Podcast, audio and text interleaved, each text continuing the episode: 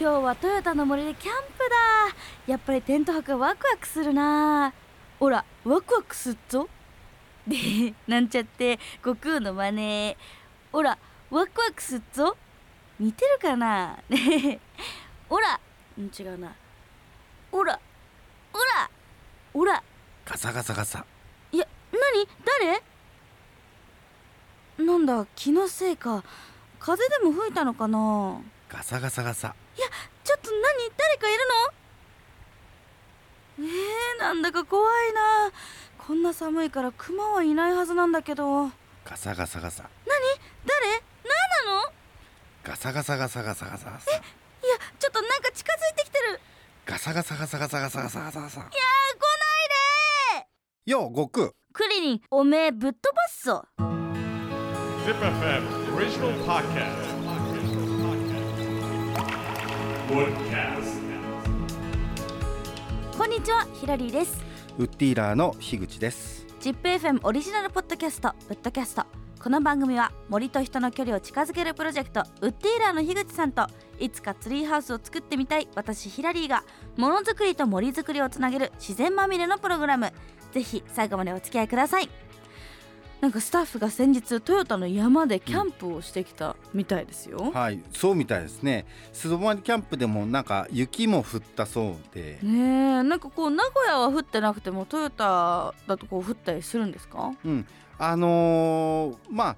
山が結構ね1 0 0 0ーぐらいの山もあるんで、はいはいはいちょうどね雲が当たってこう雪が降ったりそううだねアスケからまあ上の方うんうん稲部の方に向かっては、まあところにもよってこう雪が降ったりとか、へえそうなんですね、はいやっぱそういうことありますね山の上だとこう天気も変わる違うんですねそうですねさて今回のエピソードですが2024年1月1日に石川県能登半島で最大震度7の揺れを観測する地震が起きました建物の倒壊の被害も確認されています被害に遭われた皆様へ心からのお見舞いを申し上げます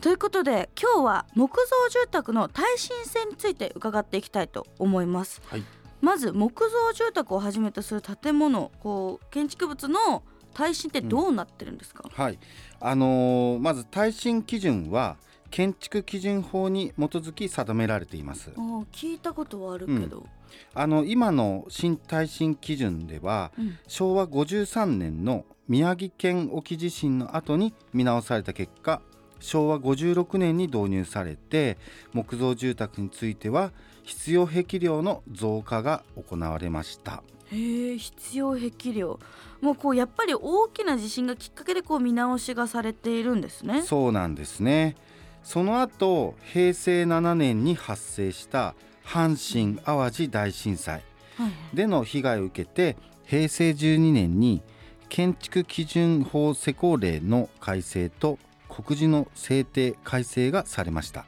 うーんでその改正というのが木造住宅の基礎の使用だったり、うん接合部分の使用、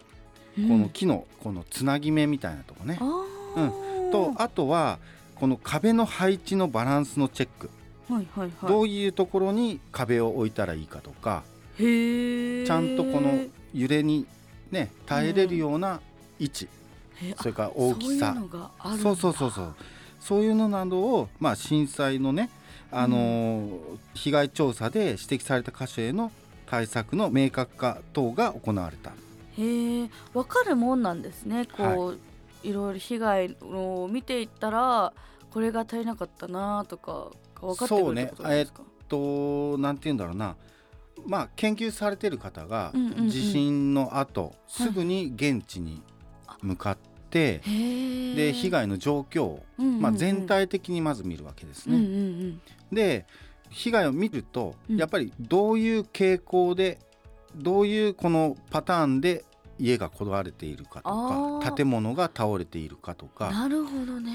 同じような倒れ方をしていればこれは地盤が弱いのか建物のく作りが弱いのかとか、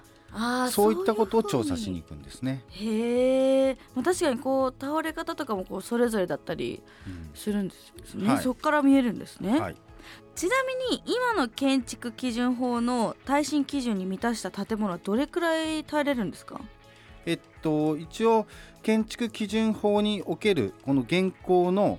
耐震基準では、うん震度6強から7に達する程度の大規模地震でも倒壊崩壊する恐れのない建築物とすることを定めているんです。へえ、まあ、今回の地震でも木造住宅の倒壊がたくさんありましたそもそも木造住宅って鉄筋の建物に比べてうん耐震性は低いんですか、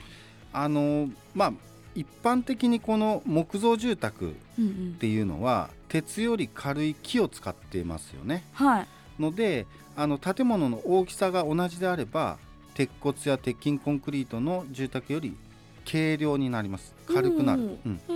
ーそうすると木造住宅は揺れ自体がこの小さくて済むので決して地震に弱いということはないんです、あそうなんだなんかてっきりこう木とかよりはうんこう鉄筋コンクリートとかの方がうんいいのかなって思ってたんですけど別にそういうわけでもない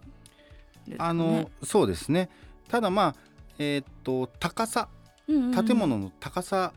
がね5階建てとか10階建てとはいはいかはいはいねまあこの名古屋栄とかだと、うんうんまあ、50階建ての建物もね、おーはいはいはいあったりするけどそういうのは今なかなか木造では作るこまあ、とそはう、あんまりうんできないけど聞かないかもうんでまあそういうのは鉄骨でうんうんうんうまく、あの作るへえで一般的なこの住宅ね、うんあのお家に関しては,、木で作った方がうんまああったかみもあるしそう確かとにかそういうのよく聞きますよね、地震にも強い工法でうんやれたりとか、まあ、いろんな工夫がされているってうんいうことへでえすね。これ木造住宅の耐震性を高めるにはどういうことをしたいんですか木造住宅の耐震性を高めるポイントっていうのは、はいあの木材の材料木の種類ねはいはいはいよりも、まあ、その工法作り方、へえ、まあ、これが、まあ、関わってくるんじゃないかなって思いますね。へえじゃあそんなに材料このこの木がいいっていう感じってわけではないんだ、ただまあ、あのーこの木を使ってねってうんんいうのはありますね。ああなるほ特どに言うとまあえーっとヒノキとか、うんうんうん杉とか、はいはいはい、それから、えー一般的には松これはいはアメリカ松、米松って言ったうんうりんしますけど、うんうんあとは北欧の松、うんへえヨーロッパ場所によって違うんですかあこその強さっていうかそうそうそうそう、へえーーっと木の種類によっうてん曲がる曲げの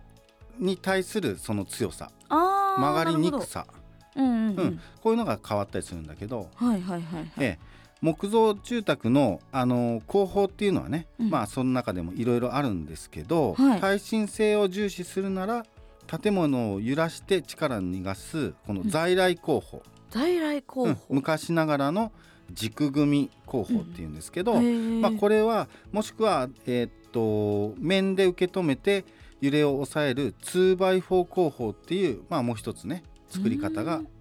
推奨されているんです。 2x4 候補これっはてい何ですか、えっと 2x4 の2と4っていうのは、まあ、数字の2と4のことなんですけど、はいはいはいえっと、なぜ2と4っていう数字が出てくるかっていうと、家を建てる時に使われるこの角材のサイズ柱、基本となるる柱のサイズが2インチ ×4 インチっていうのが、まあ、基本となって作るものだからっていうことですね。でえっとまあこの2インチ4インチっていうのは、うんどういう大きさかっていうと、うんえーミリでいうと、えー、38ミリかける88ミあリへー4セ思ンってチるの大きさ9センチみたいなうんうんうんうん大きさへでえ、すね。あそっかえ結構細いですね、細い細いけど、うん、あのーこれで、え1本で支えてるわけじゃないのでたくさんの数で支えてる。でなるほこどね、そうでこのサイズの木材に、うん、えーまあ、片面に構造用合板べいわゆるベニヤだねあーはいはいはい、を貼り付けて、えー工場で1枚のパネルに、えー加工してから現場に運んで組み立てる、こういう工法のことを、まあ、2x4 工法と言います。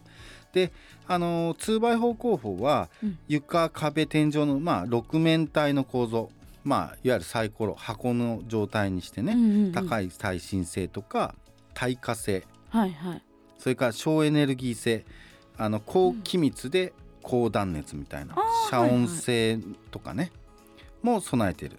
へえじゃあこれから木造のお家建てようって時はうんこ、れ先ほどお話に出た在来工法とかこう 2x4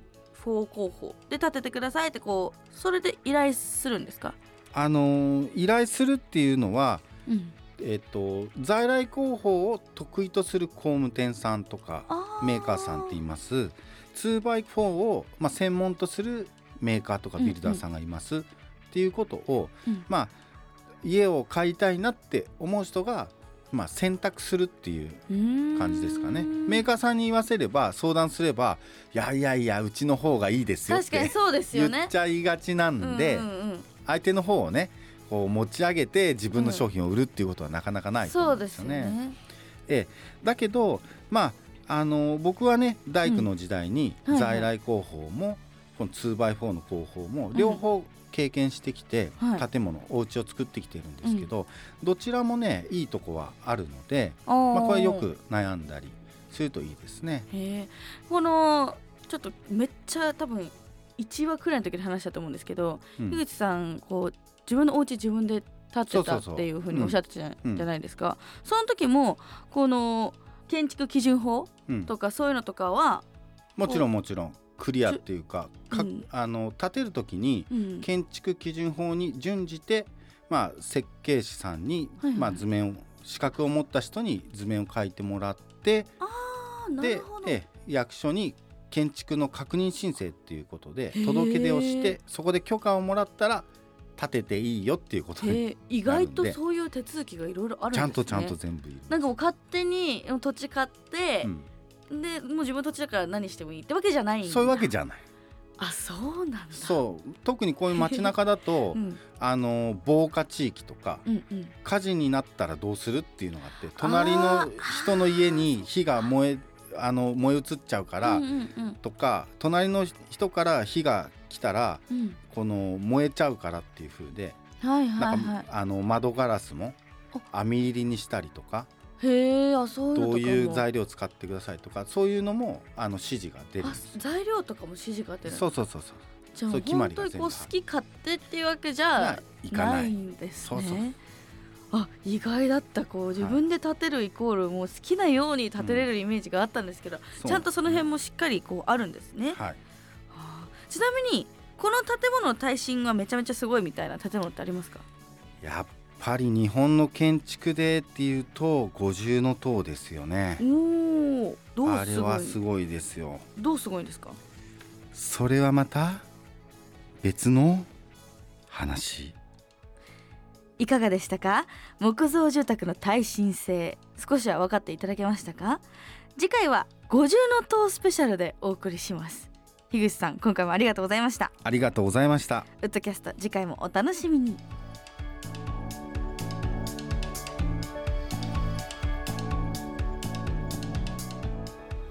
森は暖かい